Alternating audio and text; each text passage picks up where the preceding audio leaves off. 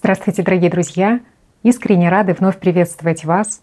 И сегодня мы побеседуем с уважаемым Игорем Михайловичем Даниловым.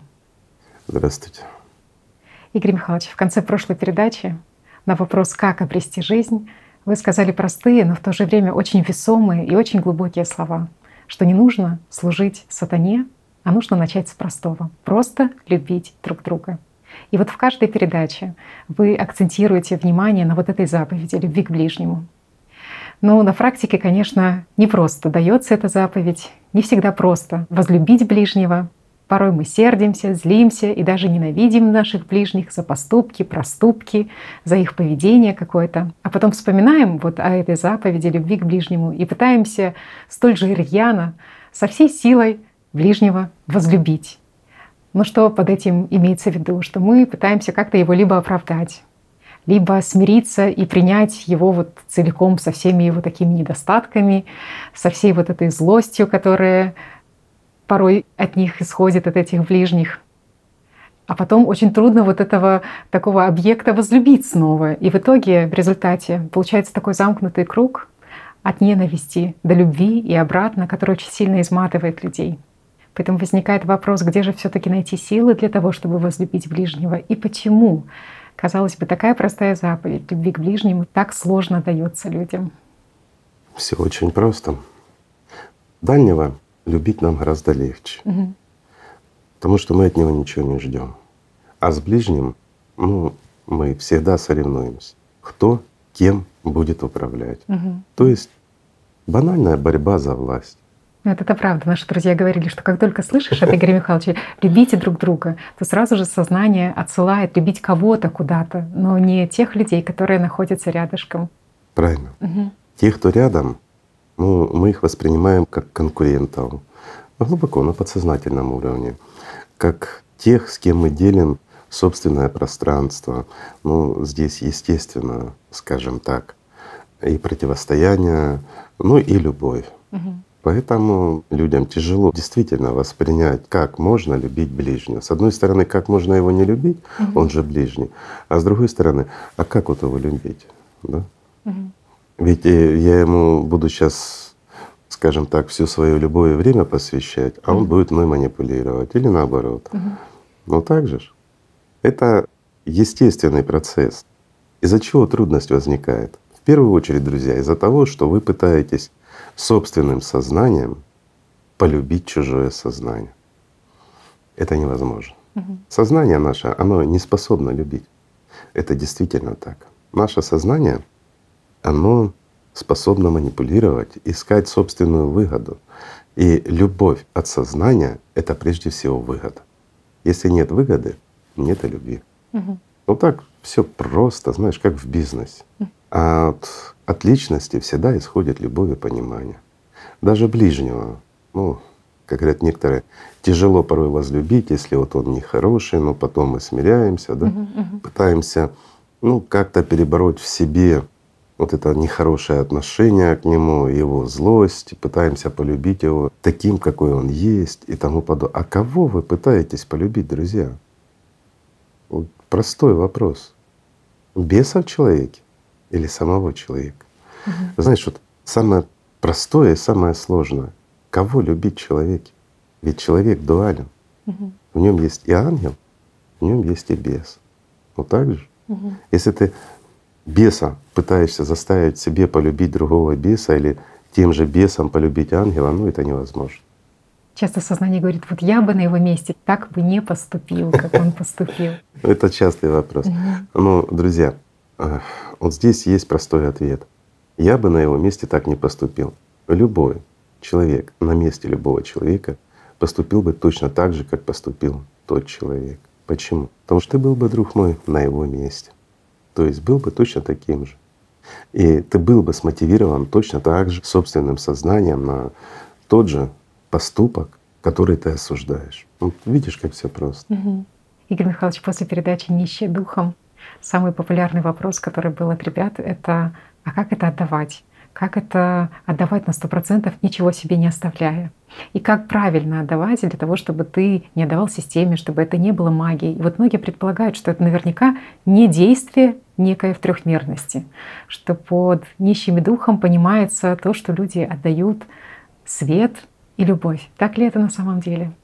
Если вот человек отдает только свет и любовь, угу. Тогда у меня простой вопрос. А как же пророки? Ну, действительность. Давай возьмем Иисуса Христа, давай возьмем жизнь лучшего из людей, пророка Мухаммеда. Они пришли, сидели, светились и любили? Угу. Простой вопрос. Или они действовали? Сколько времени просто сидел и любил и светился при этом Иисус Христос? Или Он шел к людям и беседовал с ними на протяжении, скажем так, большей части времени? Правильно? Угу. Или пророк Мухаммед. Да, он бывал в практиках, так же, как и Иисус. Но это было его личное время. Вот тогда, когда он жил для себя и светился для себя. А все остальное время, когда он не в практиках, он посвящал людям. Таким образом, они показывали, что делиться любовью — это как раз жить для людей, передавать это до последней капли. И здесь есть сама суть. Почему? Потому что когда человек берет и не отдает, mm. все застаивается. Берем реку, ведь все повторяется фрактально, скажем так, как внутри, так и снаружи. Взяли реку. Если река течет и течет быстро, вода в ней чиста. Угу. Правильно? Да. А если она остановилась, вот, превратилась в озерцо, угу. и если это озерцо не меняет воду, то эта вода превращается в застой и болото. Угу. Так же? Да, да. Так вот, любовь, которой мы делимся, которая нам не принадлежит, это принадлежит, это любовь духовная миру духовному. И проходя через нас, она стимулирует нас к чему? К бездействию, к накоплению. Мы пытаемся ее накопить в себе, где? Простой вопрос. Угу. В чем? Есть ли резервуар, где можно ее накапливать? Конечно. И вот здесь весь смысл. Чем больше ты ее отдаешь людям, передаешь, не в мыслях своих, не в фантазиях и в бездействии, а в реальном действии, в служении людям. Ибо служа здесь людям, мы служим миру духовному. И чем больше получаем и больше отдаем, тем чище наши воды. И вот здесь и проявляется это накопительство в чистоте воды, которая проходит через тебя, а не в ее количестве. Угу. Игорь Михайлович, ну вот тоже многие говорят, вот как это давать все стопроцентно кому-то, а ведь нужно же и самому стяжать эту любовь. Так Сознание рассказывает, смысл. надо позаботиться и о себе немножко, и о своем духовном И вот здесь спасении. ключевое — сознание рассказывает. Угу. То есть дьявол, сатана, учит человека, как достичь мира духовного. Угу. Ну, так же ж. Угу. Почему? Потому что мы мыслим, мыслим с помощью нашего сознания по-любому критериями материальными. Угу. Разве не так? Все мы оцениваем и все мы воспринимаем в сравнении с чем-то ассоциативно. Поэтому и на духовные вещи мы также пытаемся с помощью сознания навесить ну, те же ярлыки. Угу. Так же? Физику а трехмерности а, конечно. такую. А это другая физика, угу, угу. это другие процессы. Чем больше чистых вод и чем чище эти воды приходят через нас, тем больше мы ее накапливаем. Угу. Тем для нас более ценным мир духовный становится, тем более ценной становится жизнь людей, которым мы реально можем помочь. И таким образом мы ее накапливаем. Угу. Мы становимся частью мира духовного, проводником. То есть это не так, что есть у тебя какой-то скажем, запас. запас, который ты наполнил, и вдруг тебе нужно помещение побольше. И вот и твоя каждый конструкция раз побольше, побольше. Да. Да.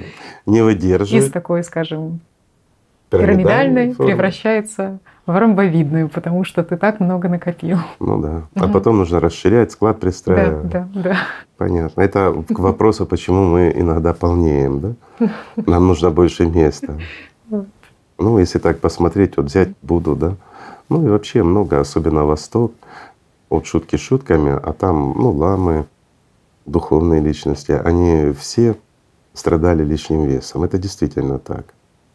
Из-за чего? Из-за того, что нужны были большие объемы для накопления духовности. Ну, Иисус Христос не страдал, пророк Мухаммед тоже.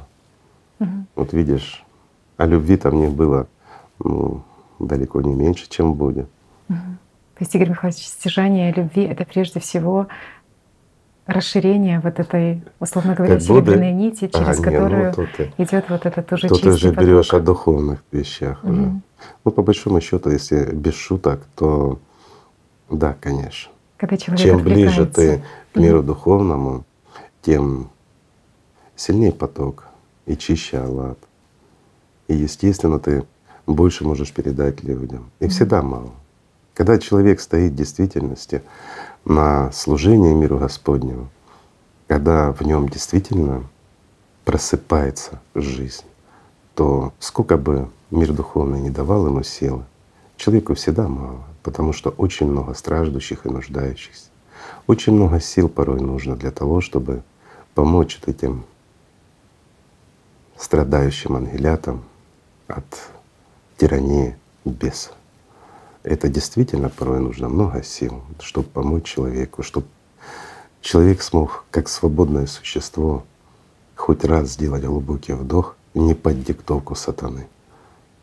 Порой многим это помогает, а это требует сил. То есть это сила, которая рушит вот эти барьеры от Конечно. души к душе. Угу. И вот здесь угу.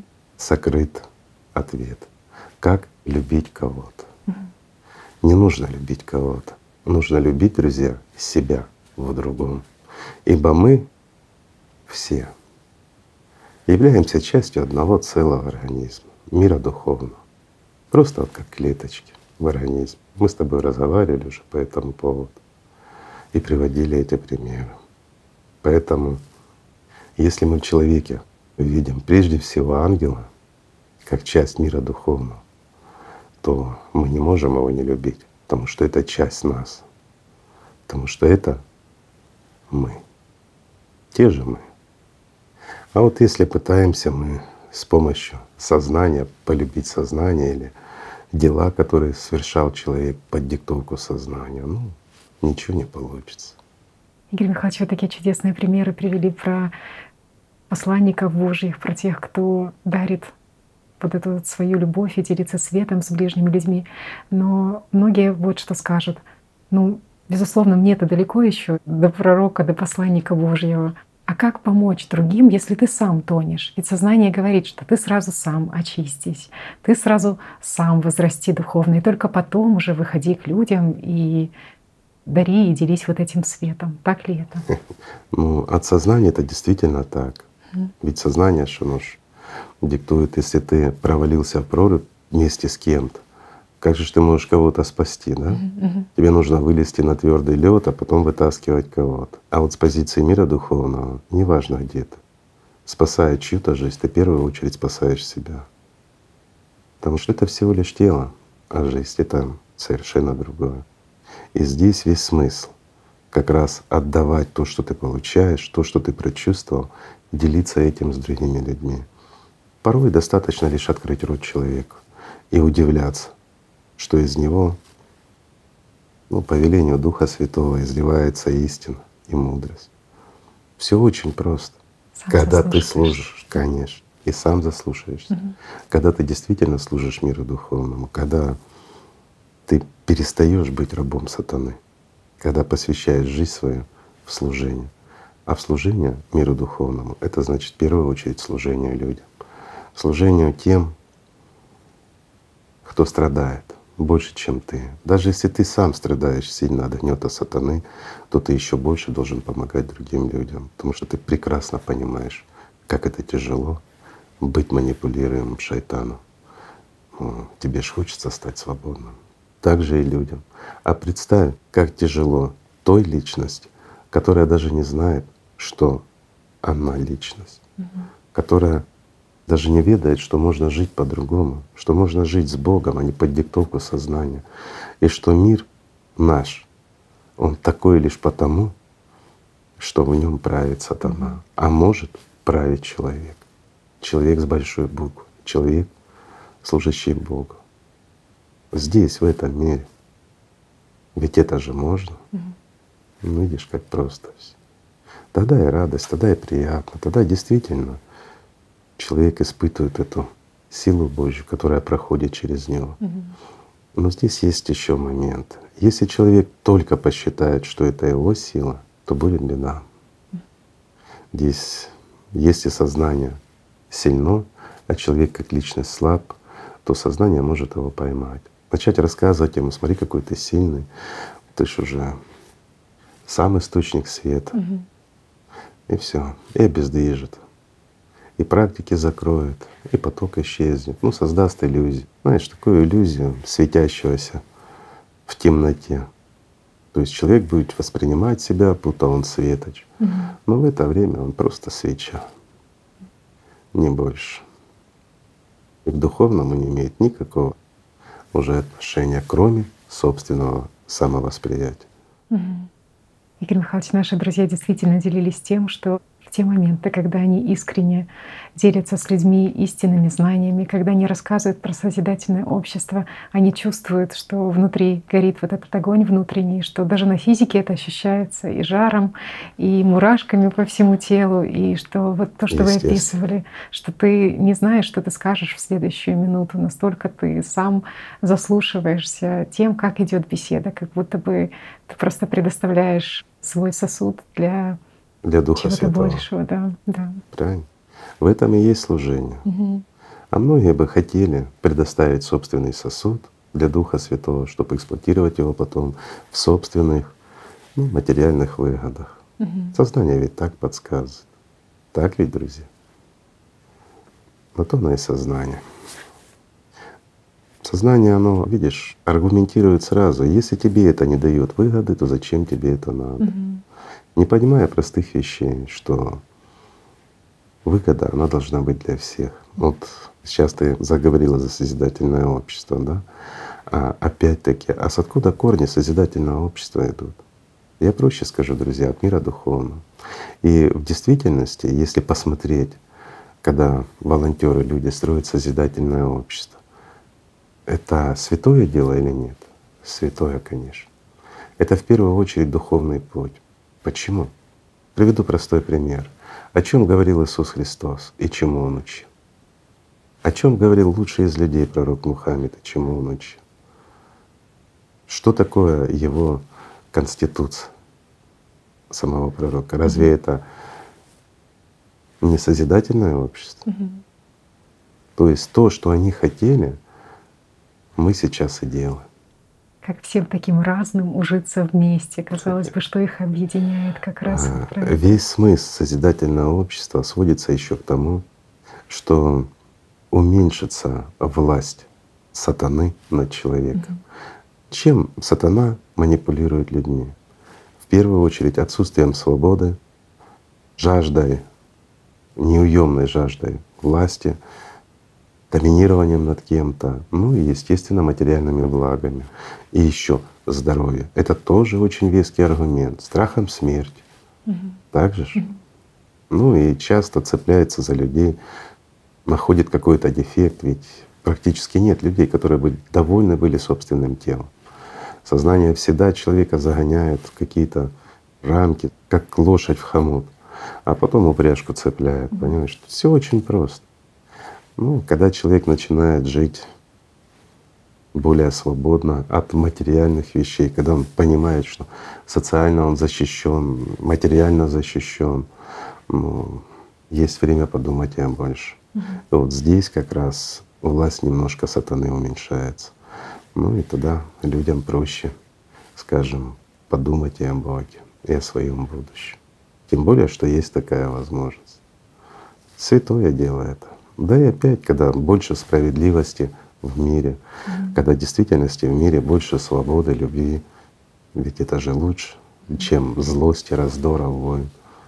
Ну, все просто. Вы знаете, действительно, вот эта самоотдача и служение другим людям, она очень воспламеняет сердца тех, кто наблюдает даже за этим. Мне запомнился комментарий одной из наших участниц, которая говорила, что именно вот эта искра внутренняя и вот этот чувственный опыт, который так долго не возвращался, Он проявился в те моменты, когда она наблюдала, как один человек оказывает искренне помощь другому человеку. И вот Конечно. это понимание того, что не только мы смотрим на людей, но и люди, каждый человек смотрит и на нас. И проявляя вот эту искренность и любовь, мы даже сами того не подразумеваем, каким образом воспламеняется, возможно, сердца в другом человеке. И созидательное общество — это именно такое общество, общество людей, которое действует с искренностью, с самоотдачей, зажигая постоянно и воспламеняя друг друга.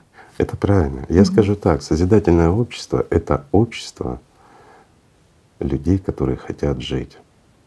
Прежде всего. Mm-hmm. Но в том числе это общество для всех. Поэтому это хороший шанс. Угу. Игорь Михайлович, вот еще такой вопрос. А делиться этим светом, делиться вот этой внутренней любовью нужно со всеми людьми или только с теми, кто готов услышать? Ну что значит готов услышать? Угу. Это искать беса, который хочет слышать, или искать человека, который свободен от беса? Угу. Тому, кто свободен от беса, он и так уже свободен. Врач нужен больному или здоровому? Больному. Вот в этом и смысл. Угу. А если мы приносим лекарство, зачем же мы его будем раздавать здоровым? Угу. Прежде всего, его нужно раздать больным. Правильно? Угу. А самое лучшее лекарство — это любовь, друзья. Так что давайте просто любить друг друга. Спасибо. Огромное спасибо. Спасибо вам, друзья. Мир вам.